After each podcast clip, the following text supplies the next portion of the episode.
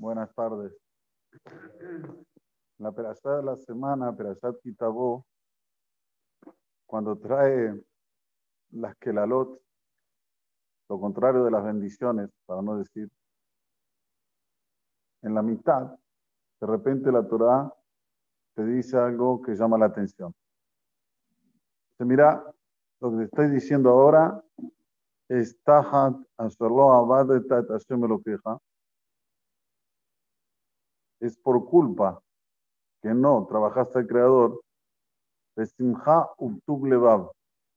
con alegría y con plenitud en tu corazón, me rob kol, de tanto que te dio. O sea, trabajaste. No dice aquí que no trabajaste. Trabajaste, pero no con alegría y con plenitud. Y es, no voy a leer lo que dice la Torah, las cosas que Hasu Shalom, una persona puede recibir, o el clan Israel puede recibir, si no trabaja el Creador como conforme dice ahora el Pasuk. Y la pregunta es obvia, ¿cómo puede ser que una persona haga las mitzvot y porque no las hizo con alegría, con plenitud, tenga una punición tal que dicen cosas que son horribles, la Torah Akdosa. Hay que entender. Estamos en la semana de la alegría. La alegría tiene varios ítems para que una persona sienta alegría y plenitud. Uno de ellos, es fundamental, es que no tenga dudas. Las dudas sacan la alegría. La especulación saca la alegría. Compraste algo, uy, si esperaba un poco más, iba a comprar barato. Vendiste algo, uy, si esperaba un poco más, vendía más caro. Esas especulaciones, que son claramente el instinto negativo, es lo que nos saca la, la alegría.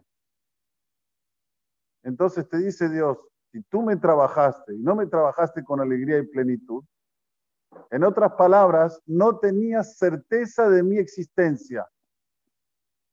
Ah, dudo si Dios existe o no existe. Cuando tengo que hacer algo que todos lo hacen, lo hago. Cuando tengo que aparecer, aparezco. Cuando tengo que ir a Cris, voy. Pero si rezo o no rezo, ya no importa.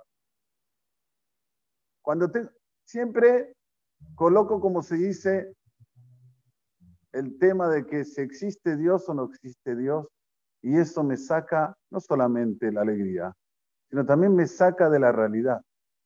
Porque estás en el crisis y no estás. Estás siendo servidor de Dios y no lo sos. Y todo pasa a ser de una forma en la cual ni vos te reconoces quién sos. Cuando te preguntan qué sos, dudas en responder. ¿Sos Somer Torah o Mitzvot o no sos Somer Torah o Mitzvot? Parás para pensar. Sin embargo, cuando una persona tiene claridad de existencia divina, él va a trabajar a Dios con alegría y con plenitud en cualquier circunstancia, siempre. No va a haber una posibilidad de ver que él esté haciendo un acto con relación a Kadosh Arujú y no lo haga con plenitud.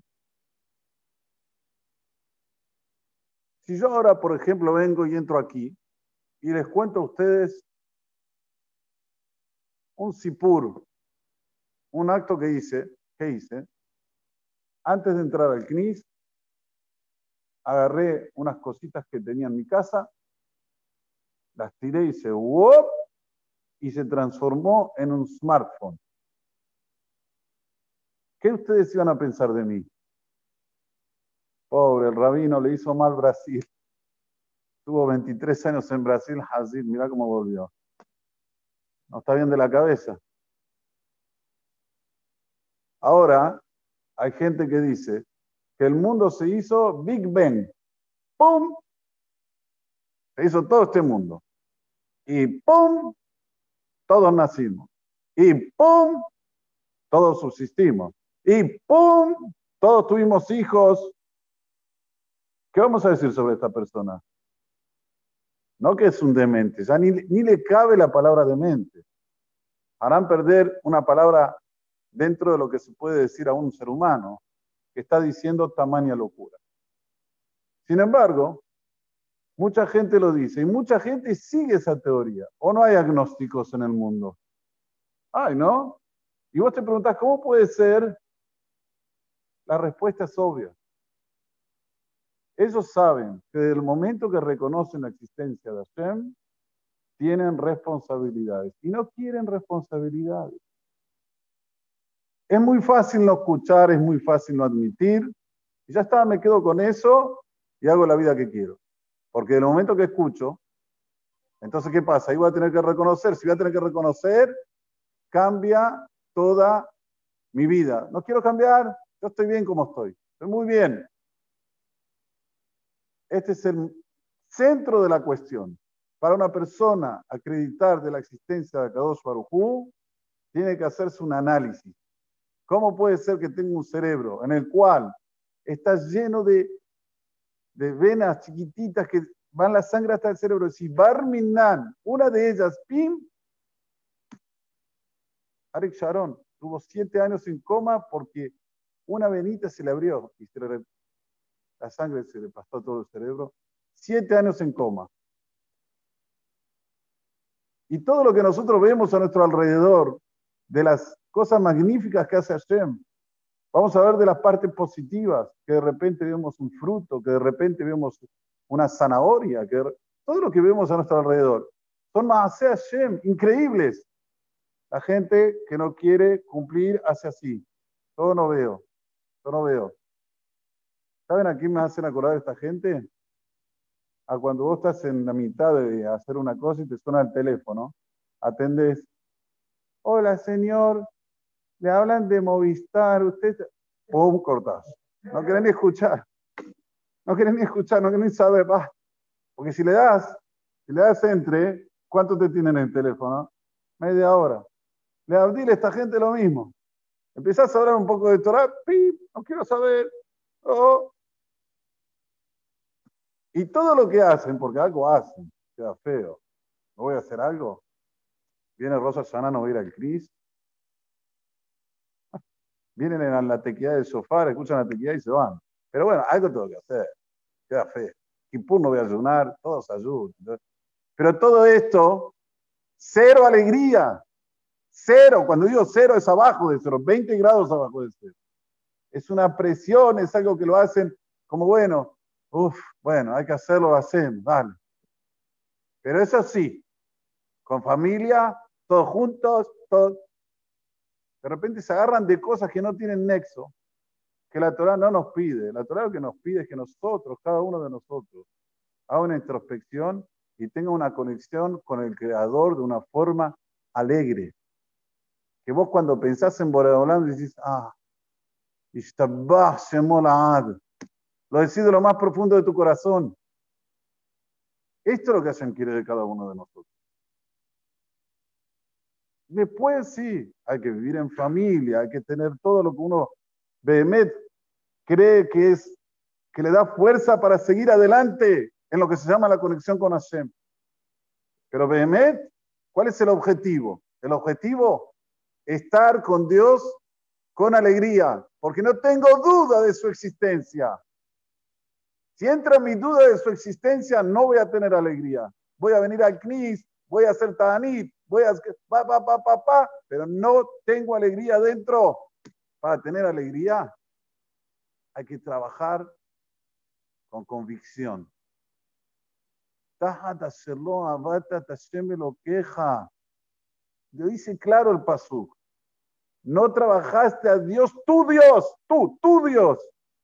Besimhau tu levad, con alegría, con corazón pleno.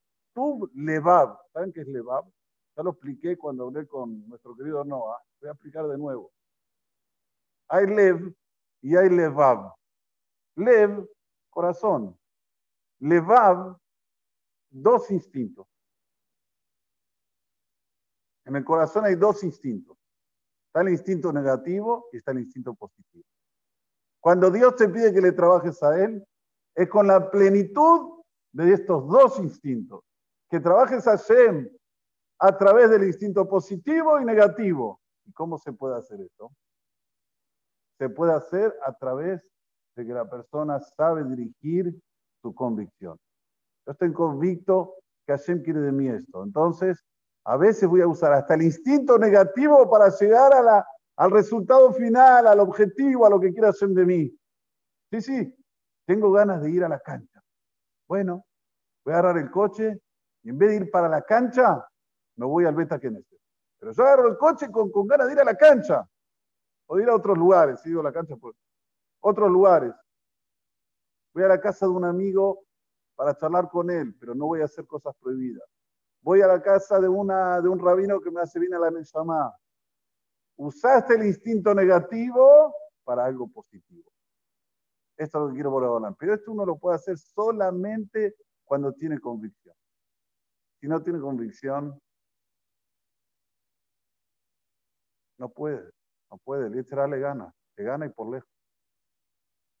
Para tener convicción de la existencia divina, lo que dije anteriormente, no existe. David Amelech decía, mi besarí es Eloah de mi carne, de mi ser, yo veo a causa Hoy me fui a aplicar la segunda dosis. Me fui a aplicar Baruch Hashem. A las tres horas me sentía barrilete cósmico. Dije, hola, qué grande que sos. Por una vacuna ya me sentía out.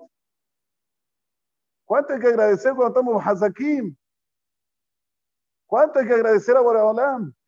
No pensar que las cosas son así, bueno, como se dice, me merezco vivir, me merezco que esté bien, me merezco, me merezco. No nos merecemos nada. Solamente una cosa nos merecemos. Alegría. Y para estar alegres, precisa de convicción. Si no, siempre te vas a quejar, siempre va a estar todo mal, siempre, aunque hagas cosas positivas, ¿eh? no estoy hablando que haces cosas negativas, pero no la vas a hacer porque te dice tu ser que la tenés que hacer, sino la vas a hacer por alguna obligación externa, que no sé cuál es, no importa cuál es, pero no va a ser algo que es de adentro. Y lo por lo que quiere de nosotros es que venga de adentro. Vamos a retroceder a 1943. Vamos a pensar que ahora estamos en 1943. Y viene una noticia desde Alemania y te dicen si pones 50 dólares, salvas a un chico que no se ha exterminado en auto. Vale. ¿Alguno de los presentes iba a dudar en dar 50 dólares? 50 dólares se salva una Neshama en Alemania. Yo creo que nadie iba a dudar. Se iba hasta a pedir prestado para poner, para una Neshama del exterminio. Seguro lo van a quemar en el crematorio. Yo pregunto una pregunta. Si nosotros estamos tan convictos de la existencia de Hashem y vemos tantos chicos ahí por afuera que no, no quieren ni saber del judaísmo. Y vos sabés, no con 50 dólares, con menos todavía, haciendo una rifa para que vengan un día y tengan un shur de Torah, te aparecen aquí 60 jóvenes. Rifa, ¿Qué rifas? Un son, no sé cómo se dice aquí, un, estéreo. estéreo. Decir una cosa, un monopatín, dale un monopatín. Para buscar plata para un monopatín, ya Javibi. Tenés más o menos, no sé, yo qué sé, como que se está pidiendo que venga Marte para, para, para planeta Tierra. Es porque nos falta convicción. Porque no entendemos que un chico sin Neshama es peor que Hitler. No lo tenemos claro eso. No lo tenemos claro. Y estoy seguro que muchos se quedan así. ¿Cómo está diciendo eso rabino? Es peor porque no tiene ni de y ni va. Se pierde el mundo venidero, el Netzach, la eternidad. Y estamos pensando todavía dudando. ¿Cómo hacemos para atraer a los jóvenes? Yo tengo el método, no hay ningún problema. Empezar a hacer cosas en las cuales los jóvenes les llaman la atención. Y vas a ver cómo se llena de jóvenes y van a estar todos contentos y van a aprender que se necesita encender la Neshama del Yehudí, encender el alma del judaísmo. Que entiendan eso ya me alcanza. Después van solos. En un momento prenden, como se dice, toda la mecha y van solos. Lo digo por experiencia. Tenemos que estar más convictos. Tenemos que tener esa convicción de estar siempre allegados a los que tienen la mentalidad clara, a los que viven con alegría. Nosotros vemos, lo vemos también eso. Personas que están convictos con la existencia de Hashem y cumplen Torah y Mitzvot, no existe que estén tristes. Pueden tener un momento de que están, como se dice, angustiados por alguna situación puntual de aquí y de allá, pero tristes, que te digan, uh, ah, y, o, no, no existe. Están siempre para arriba, luchando, vamos para adelante, vamos para adelante. Esto te tiene que, dar una, como se dice, una prueba, pero prueba que se ve, no hace falta ni que te la veas con tus ojos, de la existencia divina, con claridad, con ímpetu, con alegría, con corazón pleno. Y esto es lo que va a traer la Geula. No hay otra fórmula. Imaginemos volver a 1943. Así hay que actuar para traer la juventud, para traer a todo a Israel, que conozcan lo que es la Torah, que conozcan lo que es las mitzvot, que conozcan lo que es trabajar a Shem con alegría. Amén, que ni. Israel.